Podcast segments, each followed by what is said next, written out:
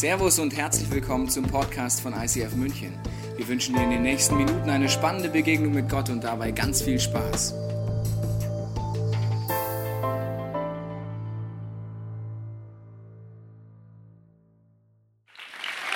Vielen, vielen Dank für dieses herzliche Willkommen.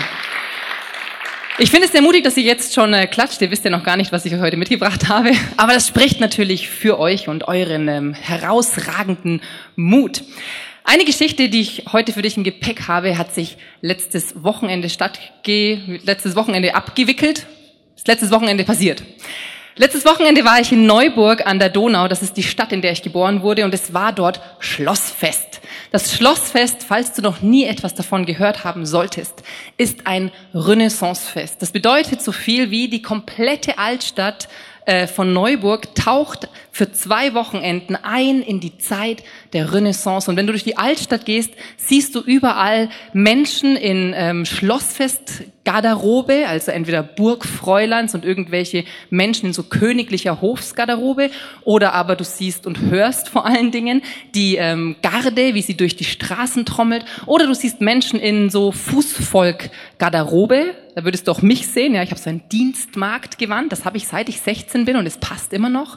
Und ähm, ich trage es deswegen so gern, weil es die dienende Haltung meines Herzens einfach so richtig zum Ausdruck bringt, ja. Und ähm, Du siehst natürlich nicht nur Menschen, du hast auch unglaublich viele Stände, wo du essen kannst. Es duftet überall nach gutem Essen. Es fließt literweise Bier und Johannisbeerwein, den ich normalerweise auch gerne trinke, außer letztes Wochenende, denn da habe ich ähm, auf Alkohol verzichtet. Ja? Nichts ahnend am Anfang des Monats, als ich mein Commitment gemacht habe, dass Schlossfest ist und ähm, dann musste ich es halt durchziehen. Mai. War ein bisschen gesellschaftlicher Selbstmord, aber es hat funktioniert. Und ich war auf diesem Schlossfest, weil als Neuburgerin ist es so, auf dem Schlossfest triffst du all die Menschen wieder, mit denen du deine Jugend verbracht hast. Und ich habe tatsächlich die Menschen wieder getroffen, mit denen ich meine Jugend verbracht habe ganz speziell die, mit denen ich zur Schule gegangen bin, denn wir hatten 15 Jahre Abitur, wir hatten Klassentreffen. Und wenn du dich jetzt fragst, 15 Jahre Abitur und ein bisschen rechnest, dann wunderst du dich genau wie ich jeden Morgen, oh mein Gott, ist sie wirklich schon so alt? Ja, sie ist wirklich schon so alt. Das ist äh, auch für mich immer wieder eine Art Drama, wenn ich in den Spiegel schaue des Morgens. Aber gut, man muss der Realität ins Auge schauen. Und ich war also auf dem Schlossfest. Wir waren im Hinterhof der Altstadt, einer, also in einem Hinterhof in der Altstadt. Und ähm, es war fast ein bisschen poetisch, weil der Hinterhof war von zwei Seiten von einem Gefängnis vom, vom Neuburger Gefängnis umgeben. Und ich habe mir gedacht, ja, genau so habe ich mich früher immer gefühlt, als ich zur Schule gegangen bin. Wie eine Gefangene des Systems und meiner selbst. Und wir waren in diesem Hinterhof und ich weiß noch, wir standen in einem Kreis von so ungefähr fünf oder sechs Leuten. Und plötzlich, ich weiß nicht, wie er da drauf kam, plötzlich sagt einer der im Kreis stehenden Männer zu mir, ja, Christina, du, Du warst schon immer sehr speziell. Ich habe mir gedacht, okay, speziell. Hm, ist das jetzt gut oder schlecht? Dann war ich ein bisschen unsicher und habe mir gedacht, okay, gut, ich meine, immerhin hat er gesagt speziell. Ja? Normalerweise höre ich immer, ich bin verrückt. Ja? Das sagen die meisten, die mich, die mich äh, kennenlernen, sagen immer, Christina, du bist echt verrückt. Also mir gedacht, okay, speziell ist ein bisschen anders. Dann habe ich nachgefragt, hey, wie meinst du das? Speziell. Dann sagt er, nee, voll gut, also war gut gemeint, weil es braucht Menschen wie dich, sonst wäre es ja langweilig. Dann habe ich das so stehen lassen können an dem ähm, besagten Tag und habe aber nochmal überlegt, wie war ich eigentlich zu Kollegstufenzeiten? Und ich bin darauf gekommen, ich war wirklich sehr speziell. Und ich war deswegen speziell, weil ich eine bestimmte Vorstellung hatte von Welt, weil ich ein bestimmtes Weltbild hatte. In meiner Welt, da gab es zwei Kategorien von Menschen. Es gab mich, Menschen wie mich, mit denen war ich eng verbunden, im Herzen eng verbunden. Und wir saßen immer in der letzten Reihe. Immer. Wir saßen alle immer in der letzten Reihe und wir waren, wenn du ein Wort dafür verwenden möchtest, Rebellen. Wir haben alles hinterfragt. Wir haben immer irgendwie etwas gehabt, um dagegen zu sein. Mein Geschichtslehrer hat zu mir gesagt, irgendwann einmal in der Kollegstufe, Christina, Sie, denn er musste mich siezen in der Kollegstufe, Sie wären im Mittelalter als Hexe verbrannt worden. Und ich habe mir gedacht, okay, wahrscheinlich hast du recht. So waren wir, wir waren die Rebellen. Und dann gab es neben den Rebellen in meinem Weltbild von damals die Leute aus der ersten Reihe. die Streber. Die Menschen, die nicht so interessant waren wie ich. Die Menschen, die total angepasst waren, die immer das gemacht haben, was der Lehrer gesagt hat. Die Menschen, die für mich in einem Wort eins waren. Langweilig. Die waren total langweilig für mich. Und weil sie langweilig waren für mich, hatte ich einfach nichts mit ihnen zu tun. Und weißt du, was das Schockierende ist? Letztes Wochenende auf dem Schlossfest in Neuburg, auf dem Klassentreffen im Hinterhof, umgeben von Gefängnismauern, da waren 95 Prozent der Menschen diejenigen, mit denen ich nichts zu tun hatte. Und ich habe festgestellt, an diesem Wochenende habe ich das erste Mal in meinem Leben mit denen aus der ersten Reihe geredet. Ich habe festgestellt, sie sind gar nicht so uninteressant, wie ich immer gedacht habe. Aber gut. Und eine Situation, die war ein bisschen lustig, deswegen erzähle ich sie dir noch kurz. Ich war gerade frisch angekommen und es steht so ein Mann neben mir und ich denke mir, hm, ich kenne dich irgendwoher. Und dann frage ich ihn, hey, sag mal, ich kenne dich irgendwoher, du kommst mir so bekannt vor, aber ich weiß einfach nicht mehr, wer du bist. Und dann sagt er mir seinen Namen und plötzlich öffnet sich das Fenster meiner Vergangenheit und ich sehe ihn vorne rechts in der ersten Reihe. Und ich habe ihn immer nur von hinten gesehen, weil ich habe nie mit ihm geredet. Und deswegen habe ich ihn an diesem Tag nicht erkannt. Und an diesem Tag bin ich zum ersten Mal in seinem und meinem Leben wirklich ins Gespräch mit ihm gekommen. Und er war wirklich ein interessanter Mensch, wie sich herausgestellt hat. Ich war wirklich sehr speziell zu Kollegstufenzeiten. Aber irgendwie habe ich mir überlegt, ich glaube, so speziell war ich gar nicht. Weil ich glaube, wenn du dich heute Abend hier als Mensch bezeichnest, dann kennst du das. Dann bist du auch manchmal speziell. Weil als Menschen haben wir die Tendenz, unsere Welt einzuteilen in Kategorien. Wir haben die Tendenz, uns, über Dinge zu definieren, die wir tun, die wir sagen, die wir glauben, Weltbilder, die wir haben, Besitztümer, die uns gehören, Reihen, in denen wir sitzen. All das sagt oft etwas darüber aus, wer wir denken, dass wir sind. Und deswegen passiert es uns ganz, ganz automatisch, dass wir unsere Welt wie so in zwei Seiten aufteilen. Ich habe dir meine Welt von damals mal mitgebracht. Das ist meine Welt. Hier bin ich. Habe damals schon grün getragen, ja. Hatte damals auch tatsächlich noch keine dunklen Haare, weil die sind gefärbt. Das kommt mit dem Alter, ja. Muss man das tun.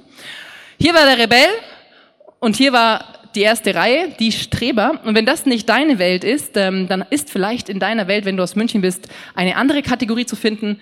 Zum Beispiel die FC Bayern 1860 Kategorie. Eine knallharte Kategorie hier in München, das habe ich schon mitbekommen, ja. Die einen mögen, die anderen nicht ganz so sehr. Ist mir irgendwie bewusst geworden. Und vielleicht gibt es in deiner Welt auch andere Dinge, wie zum Beispiel Ossi Wessi, Bayer Preuße, Mann, Frau, schön, hässlich, ich weiß es nicht. Oder aber, wenn du dich heute Abend als Christ bezeichnest, hast du vielleicht eine weitere Kategorie. Oder aber, wenn du dich nicht als Christ bezeichnest, aber schräge Erfahrungen gemacht hast mit Menschen, die das tun, dann gibt es vielleicht in deinem Leben auch die Kategorie Christ, Atheist beziehungsweise Nicht-Christ oder andersgläubiger Mensch.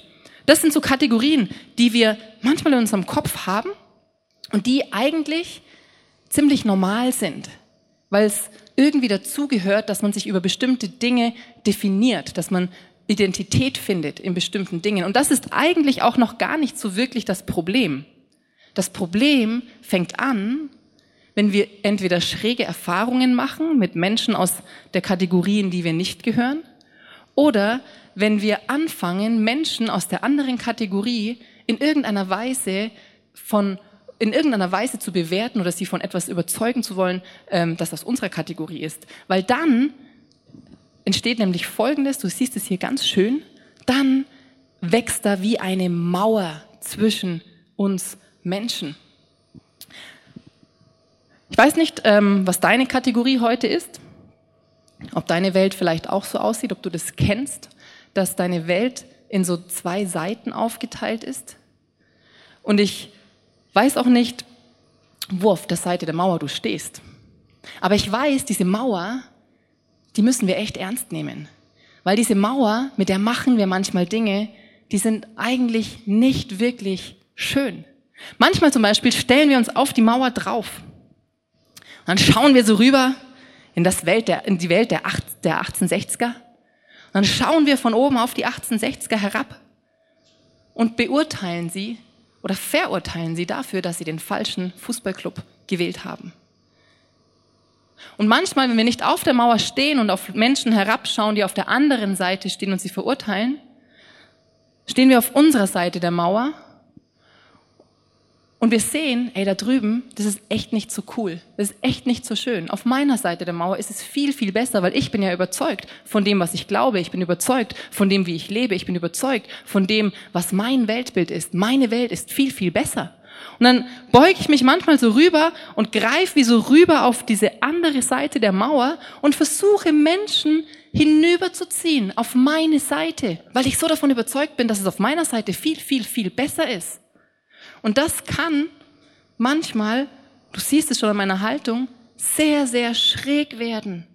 Und das kann manchmal sehr, sehr die Mauer fast noch höher machen, die zwischen mir und der anderen Seite der Mauer äh, eh schon da ist. Und manchmal, wenn ich weder das eine mache, dass ich auf der Mauer stehe und herabschaue, noch versuche Menschen auf meine Seite der Mauer hinüberzuziehen, manchmal mache ich auch Folgendes. Ich verstecke mich hinter meiner Mauer, weil ich habe Angst vor dem, was auf der anderen Seite der Mauer ist. Und manchmal habe ich nicht nur Angst vor dem, was auf der anderen Seite der Mauer ist, sondern manchmal fällt es mir schwer, über meine Seite der Mauer zu reden, weil ich Angst habe, wenn die da drüben, die ich vielleicht irgendwie dann doch cool finde, wüssten würden, wie meine Seite der Mauer wirklich ist, dann könnten sie mich ja vielleicht nicht mehr mögen. Und deswegen verstecke ich mich. Und ich verstecke manchmal auch das, was ich denke oder glaube, wer ich bin. Das sind so die Sachen, die wir gerne mit unserer Mauer machen. Das sind die Sachen, die wir gerne mit Menschen machen. Und ich habe mich gefragt, war das wirklich Gottes Idee? Hat Gott es sich so vorgestellt, dass wir miteinander umgehen? Hat Gott die Welt in Kategorien aufgeteilt und Mauern dazwischen gestellt, damit wir einander verurteilen, damit wir einander von dem überzeugen, wer Recht hat, damit wir uns verstecken voreinander, weil wir Angst haben? Ich glaube, zu keinem Zeitpunkt in der Geschichte der Menschheit war das Gottes Idee davon, wie wir miteinander umgehen sollten. Und ich glaube das nicht einfach nur so, und ich sage das auch nicht einfach nur, weil es sich rhetorisch schön anhört, sondern ich glaube das, weil ich Jesus beobachtet habe, dabei, wie er mit Menschen umgeht. Und Jesus behauptet von sich selbst, er kennt Gott so gut wie ein Sohn seinen Vater. Und das heißt für mich, immer dann, wenn ich Jesus beobachte und wenn ich mir anschaue, wie er mit Menschen umgeht, dann zeigt mir das etwas darüber, wie Gott mit Menschen umgehen würde. Und eine Situation, die ich ähm, gefunden habe, in die möchte ich dich heute mit reinnehmen. Die Situation, um dir so den Kontext zu geben, ist folgende. Jesus ist gerade auf dem Weg von Judäa nach Galiläa, das heißt von Süden nach Norden. Und um von Süden nach Norden zu kommen, muss er durch ein Gebiet, das heißt Samarien. Und Samarien, über Samarien musst du Folgendes wissen. Samarien war eine Gegend, die früher jüdisch war. Also das heißt, sie wurde früher von jüdischgläubigen Menschen besiedelt. Irgendwann kamen die Assyrer und die Assyrer haben einen Großteil der jüdischen Bevölkerung verschleppt. Und statt der jüdischen Bevölkerung haben sie ausländische Bevölkerung dort angesiedelt. Im Laufe der Zeit haben die restlichen dort lebenden Juden mit den ausländischen, äh, mit der ausländischen Bevölkerung sind sie Ehen eingegangen, haben Nachfahren gezeugt, Kinder. Und die Kinder aus diesen Mischehen galten in den Augen der Juden als unrein. Warum? Weil sie nicht mehr 100 Prozent jüdisch waren, weil sie nicht mehr 100 Prozent von diesem jüdischen Volk abgestammt, abstammten, abgestammt sind. Und deswegen hassten die Juden die Samariter, Samaritaner. Sie hassten sie bis aufs Blut und sie mieden sie bis aufs Blut und sie würden nie auf die Idee kommen, auf die andere Seite der Mauer zu gehen und durch dieses Land durchzureisen. Das wäre für einen Juden ein absolutes No-Go. Um es dir nochmal in dem Bild zu zeigen. Damals zu Zeiten von Jesus, das ist übrigens Jesus, falls du dich immer gefragt hast, wie er aussieht. So sieht er aus. Wenn du ihn jetzt demnächst siehst, dann weißt du's. Jesus war ein Jude. Jesus entstammte diesem jüdischen Volk und er entstammte diesem jüdischen Weltbild und in seiner Welt war er auf der Seite der Mauer Und die Samaritaner waren auf der anderen Seite der Mauer. Und es gab diese dicke Mauer, die sie voneinander trennte und sie wollten eigentlich nichts miteinander zu tun haben. Das ist die Ausgangssituation, in die ich dich jetzt mit reinnehme. Jesus aber entscheidet sich, aus irgendeinem Grund durch Samarien zu reisen und er macht dort irgendwann Mittagspause an einem Brunnen. Und dann passiert Folgendes. Ich lese es dir kurz vor, du kannst gerne mitlesen. Das steht in Johannes 4 und fängt im Vers 7 an. Da kam eine samaritanische Frau zum Brunnen, um Wasser zu holen. Jesus bat sie, gib mir zu trinken. Überrascht fragte die Frau, wie kannst du mich um etwas zu trinken bitten? Du bist doch ein Jude und ich bin eine Samaritanerin. Die Juden meiden nämlich jeden Umgang mit den Samaritanern. Diese Stelle ist aus zwei Gründen ungewöhnlich. Zum einen ist sie ungewöhnlich, weil wir erfahren vorher, dass Jesus zur Mittagszeit an einem Brunnen ist und diese Frau kommt zur Mittagszeit an den Brunnen, um dort Wasser zu schöpfen. Jetzt musst du eins wissen. Damals waren die Leute auch schon schlau und haben normalerweise zur Mittagszeit Siesta gemacht. Die haben zur Mittagszeit nicht irgendwie irgendwo Wasser geschöpft bei einem Brunnen, weil die haben sich zur Mittagszeit, ja, wie wir draußen spüren, es ist heiß, die haben sich nicht bewegt. Die wollten einfach nur chillen. Deswegen haben sie normalerweise entweder morgens oder aber abends ähm, ihr Wasser am Brunnen geholt. Diese Frau, und das ist ungewöhnlich, geht zur Mittagszeit, weil normalerweise trifft sie dort niemanden. Die andere Sache, die ungewöhnlich ist, ist, Jesus redet mit ihr. Mit einer Frau, das an sich damals nicht gerade selbstverständlich. Und dann auch noch mit einer Samaritanerin. Und dann auch noch, obwohl er heilig ist. Mit einer Frau, die unrein ist, redet Jesus. Das ist tatsächlich ungewöhnlich. Es geht weiter im Text. Die Frau wundert sich auch. Sie sagt ihm sowas wie, hey, du bist doch von der anderen Seite der Mauer.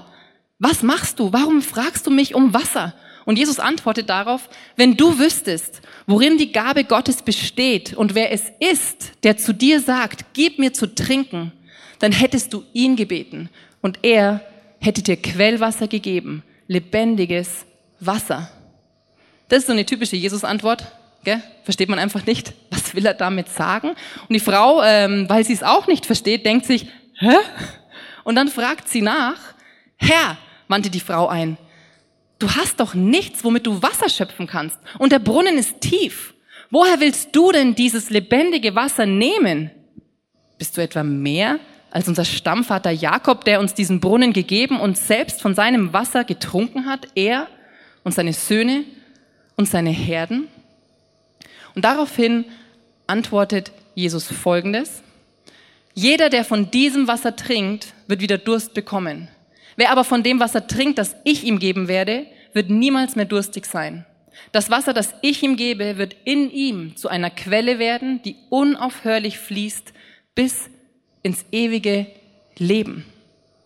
Das klingt für diese Frau nach einem unwiderstehlichen Angebot, weil dann müsste diese Frau nie wieder in der Mittagshitze zum Brunnen gehen, um dort Wasser zu schöpfen. Und deswegen sagt sie das Einzige, was man auf diese Ansage sagen kann, Herr, bitte, gib mir von diesem Wasser dann werde ich nie mehr Durst haben und muss nie mehr hierher kommen, um Wasser zu holen.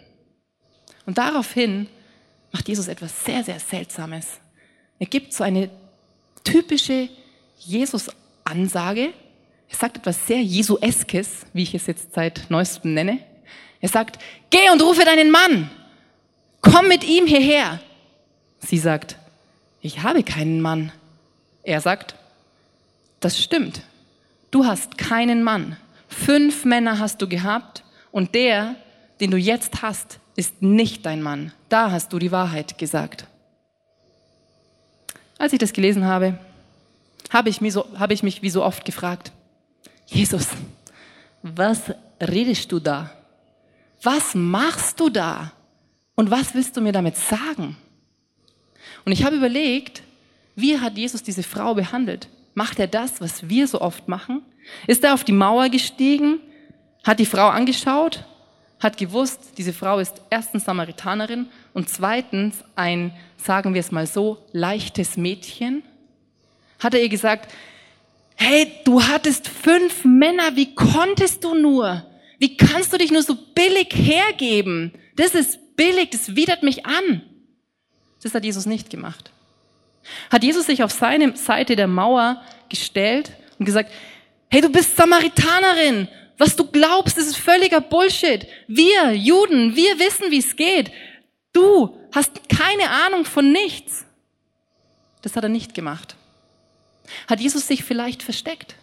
Hat sich gesagt, oh nein, oh, oh, Mist, ich dachte mittags am Brunnen, da wäre ich allein. Jetzt kommt da diese Frau und oh, es ist eine Frau und oh, ich sehe schon, die hatte sechs Männer. Oh, das sieht man ihr ja an, so verbraucht, wie die ausschaut.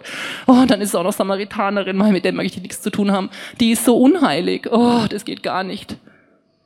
Hat Jesus das gemacht? Nein. Jesus hat all das nicht gemacht. Und weißt du warum? Weil für Jesus gibt es diese Mauer nicht. Weil Jesus steht außerhalb von Raum und Zeit. Er steht außerhalb von all diesen Kategorien, in denen wir Menschen oft denken. Er steht außerhalb von den Mauern, die wir aufgebaut haben. Und er sieht nicht Jude, Samaritaner. Er sieht nicht ähm, heiliges Leben oder unheiliges Leben. Er sieht nicht perfekt und vollkommen oder unperfekt und wirklich noch viel Potenzial. Das sieht er nicht. Jesus steht außerhalb von Raum und Zeit und außerhalb unseres menschlichen Systems. Und deswegen gibt es für ihn keine Mauer. Und er sieht in dieser Frau das, was sie ist. Er sieht in dieser Frau einen Menschen, der eine Sehnsucht hat. Eine Sehnsucht, die sie dazu treibt, Dinge zu tun, sich auf Männer, auf verschiedene Männer einzulassen, obwohl sie es vielleicht in ihrem tiefsten Herzen gar nicht wollte. Aber irgendwie musste sie es tun, weil sie hatte Durst. Sie hatte eine, einen Durst nach Liebe. Sie hatte eine Sehnsucht nach Annahme, nach Nähe. Und deswegen hat sie in ihrem Leben Dinge getan, auf die sie vielleicht selber gar nicht stolz ist. Dinge getan, für die sie sich heute versteckt, hinter ihrer Mauer. Weil weißt du, warum diese Frau mittags zum Brunnen geht? Weil da niemand ist. Keiner, der hinter ihrem Rücken schlecht redet. Keiner, der irgendwie so hinter vorgehaltener Hand irgendwas tuschelt. Keiner, der sie irgendwie schräg anschaut und sich denkt, diese Frau, mit der möchte ich nichts zu tun haben, weil das ist wirklich ein leichtes Mädchen. Deswegen ist diese Frau zur Mittagszeit am Brunnen, weil sie sich versteckt vor Menschen aus ihrer Ortschaft, die genau das machen, die sie verurteilen dafür, wie sie lebt. Jesus verurteilt sie nicht. Jesus sieht mitten rein in ihr Herz. Er sieht mitten rein in ihre Sehnsucht. Deswegen fängt er an, von lebendigem Wasser zu reden. Deswegen gibt er ihr Perspektive und sagt, ich weiß, was du gesucht hast. Ich weiß, dass du es bei vielen Männern gesucht hast. Ich weiß, dass du deine eigenen Wege gegangen bist, weil du eine Sehnsucht hattest, die dich angetrieben hat. Und ich weiß, dass du Dinge gemacht hast, auf die du nicht stolz bist. Aber ich gebe dir heute eine Antwort, damit du nicht mehr suchen musst. Ich gebe dir heute das Wasser, nach dem dich dürstet. Das, was deine Sehnsucht wirklich ein für allemal stillt. Ich liebe dich bedingungslos. Das ist die Message, die Jesus dieser Frau in diesem Moment zuteil werden lässt. Jesus, ich nehme dich nochmal mit rein in unser Bild, baut eine Brücke zwischen seiner Welt und es ist eine göttliche Welt. Es ist eine Welt, die außerhalb von Raum und Zeit ist. Durch seine Liebe baut er eine Brücke ins Herz der Samaritanerin, mitten hinein. Und sie spürt, hey, dieser Mann, der ist irgendwie anders. Der hat irgendwas, das trifft mich ganz, ganz tief. Das scheint mir die Antwort zu sein, nach der ich so lange gesucht habe. Jesus baut eine Brücke und weißt du, was dann passiert? Es ist grandios, wirklich. Du musst es dir durchlesen, wenn du zu Hause bist. Sie fangen an, sich darüber zu unterhalten, über das Weltbild der Juden, darüber, was die Juden glauben, wer Gott ist. Und sie fangen an, sich darüber zu unterhalten, was sie als Samaritanerin gelernt hat, was sie glaubt, wer Gott ist. Und es ist wirklich legendär, weil im Grunde sagt Jesus, hey, eigentlich, ganz ehrlich, haben weder die einen noch die anderen recht. Eigentlich haben beide Seiten der Mauer ein komisches Gottesbild. Und dann fangen sie an darüber zu reden, wer ist dieser Gott eigentlich wirklich? Wer ist dieser Gott, den Jesus repräsentiert, wirklich? Und er erzählt ihr davon, dass dieser Gott Vater ist, dass er ihr ein Vater sein will und dass er Geist ist. Und dass er unabhängig ist von Raum und Zeit, unabhängig von Mauern, unabhängig von Kategorien und von Seiten der Mauer, auf denen du vielleicht stehst. Und das verändert etwas in ihr. Das sprengt etwas in ihr. Und das heilt etwas in ihr. Jesus erreicht sie mit seiner Liebe, mit seiner bedingungslosen Liebe. Und in ihr, in ihrer Seele wird, wieder, wird etwas wiederhergestellt. Und plötzlich, das ist wirklich außergewöhnlich, plötzlich die Frau, die sich immer versteckt hat, mittags in der Hitze am Brunnen, weil sie keinen sehen wollte, steht auf hinter ihrer Mauer und kommt hervor und geht zurück in ihr Dorf und erzählt dort allen von diesem Jesus, der sich ihr vorstellt als Messias, als Retter und als Erlöser dieser Welt. Als der, der diese Kategorien sprengen kann, der diese Mauern überbrücken kann der allein Sehnsucht stillen kann und der Menschenherzen wiederherstellen kann. Sie wird zum Segen für andere, weil auf ihr Wort hin, und genau so heißt es in der Bibel, auf ihr Wort hin lernen viele Menschen diesen Jesus kennen. Sie lernen ihn persönlich kennen und sie glauben daran, dass das, was dieser Jesus sagt, wirklich wahr ist und dass es wirklich die Kraft hat, Leben zu verändern. Warum? weil sie sehen es an dieser Frau. Sie sehen, dass sich da etwas verändert hat, weil plötzlich versteckt sie sich nicht mehr. Plötzlich ist sie wieder integriert in die Gemeinschaft.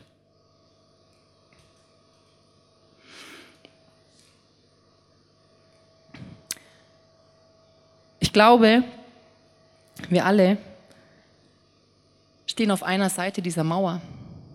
Und ich glaube, jedem Einzelnen hier möchte Jesus begegnen, so wie er dieser Frau begegnet ist. Stell dir mal vor, was das mit dieser Frau gemacht hat. Und überleg dir mal, wenn das wirklich stimmt, wenn Jesus wirklich der ist, der er behauptet zu sein, wenn wirklich Jesus dich annimmt, 100 Prozent, mit deinen Schwächen, mit deinen Ecken, mit deinen Kanten, mit all den Dingen, wo du dich manchmal verstecken möchtest, wo du dich manchmal für schämst. Was würde in deinem Herzen passieren? Was würde das in dir drehen, in dir auslösen?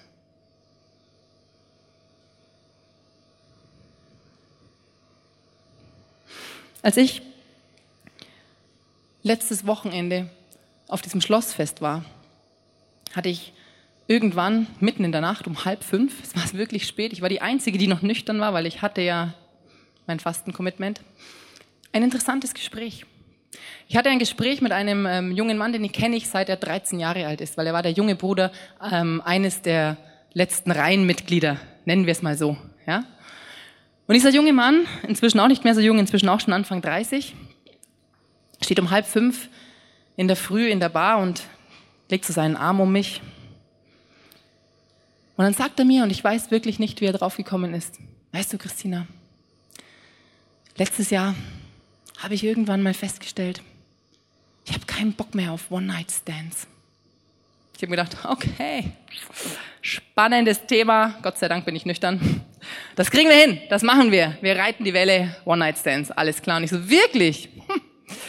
Wie bist du denn da drauf gekommen? Und dann hat er gemeint, ja, weißt du, ich habe mir irgendwann mal überlegt, was wäre eigentlich, wenn ich mit einer dieser Frauen, mit denen ich da Sex habe, ein Kind bekommen würde? Das wäre die Hölle. Das wäre die Hölle für mich, das wäre die Hölle für diese Frau und das wäre die Hölle für dieses Kind. Und das hat mir echt zu schaffen gemacht. Und dann habe ich mir wirklich gedacht, eigentlich will ich das nicht mehr. Und dann haben wir angefangen, einfach miteinander zu hinterfragen, was sind denn gute Gedanken über Sexualität? Wie kann denn ein gesunder Umgang mit Sexualität, ein verantwortungsvoller Umgang mit Sexualität ausschauen? Und wir reden so drüber und plötzlich schaut er mich an und er sagt, Christina, aber das hieße ja, dass ich nie wieder Sex haben könnte, bis ich die Frau finde, die ich heiraten möchte, mit der ich mein Leben verbringen möchte. Und ich schaue ihn an und sage, ja, und schaut mich an. Der Schock sitzt tief. Christina, lebst du enthaltsam? Ich schaue ihn an. Ja. Wie lange schon?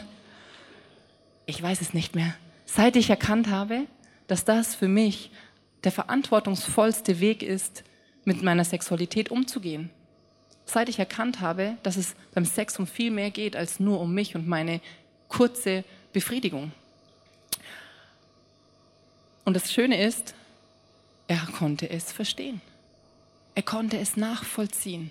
Obwohl, wenn du es so möchtest, er auf der anderen Seite der Mauer ist, weil er bezeichnet sich nicht als Christ. Er hat mit göttlichen Prinzipien überhaupt nichts am Hut. Er kennt Jesus nicht. Er hat nicht mal den Anspruch an sich selber, so zu leben. Und es ist auch okay.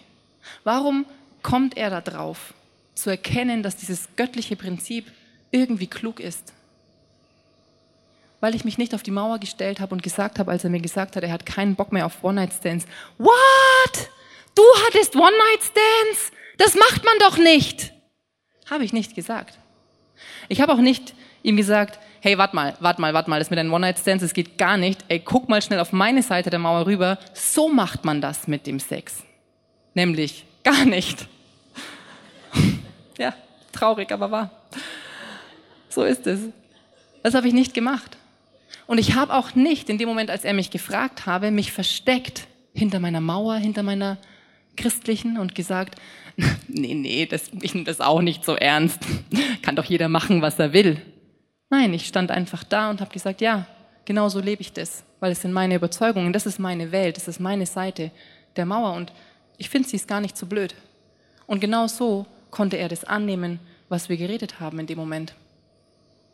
Eine andere Geschichte, die ich letztes Wochenende erlebt habe und mit der möchte ich auch schließen, war mit einer Frau, die früher immer in den ersten Reihen saß, mit der ich früher nichts zu tun hatte, weil ich dachte, ihr Leben wäre irgendwie nicht ganz so interessant. Sie ist nicht ganz so andersartig, nicht ganz so rebellisch wie ich.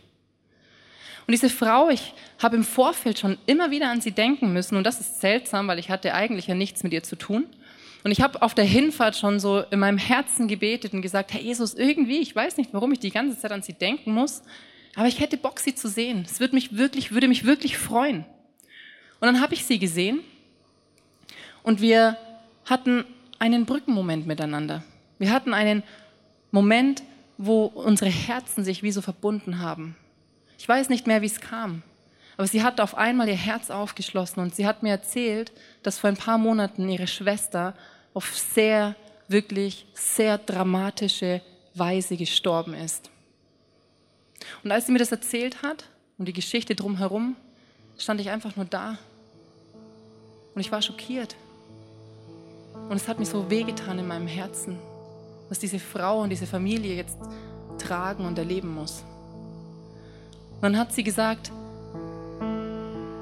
Christina, jetzt schau mich nicht so mitleidig an. Und dann habe ich gesagt, du, ich schaue dich nicht mitleidig an, darum geht es überhaupt nicht. Aber es tut mir einfach weh in meinem Herzen und es, ich fühle da einfach mit dir.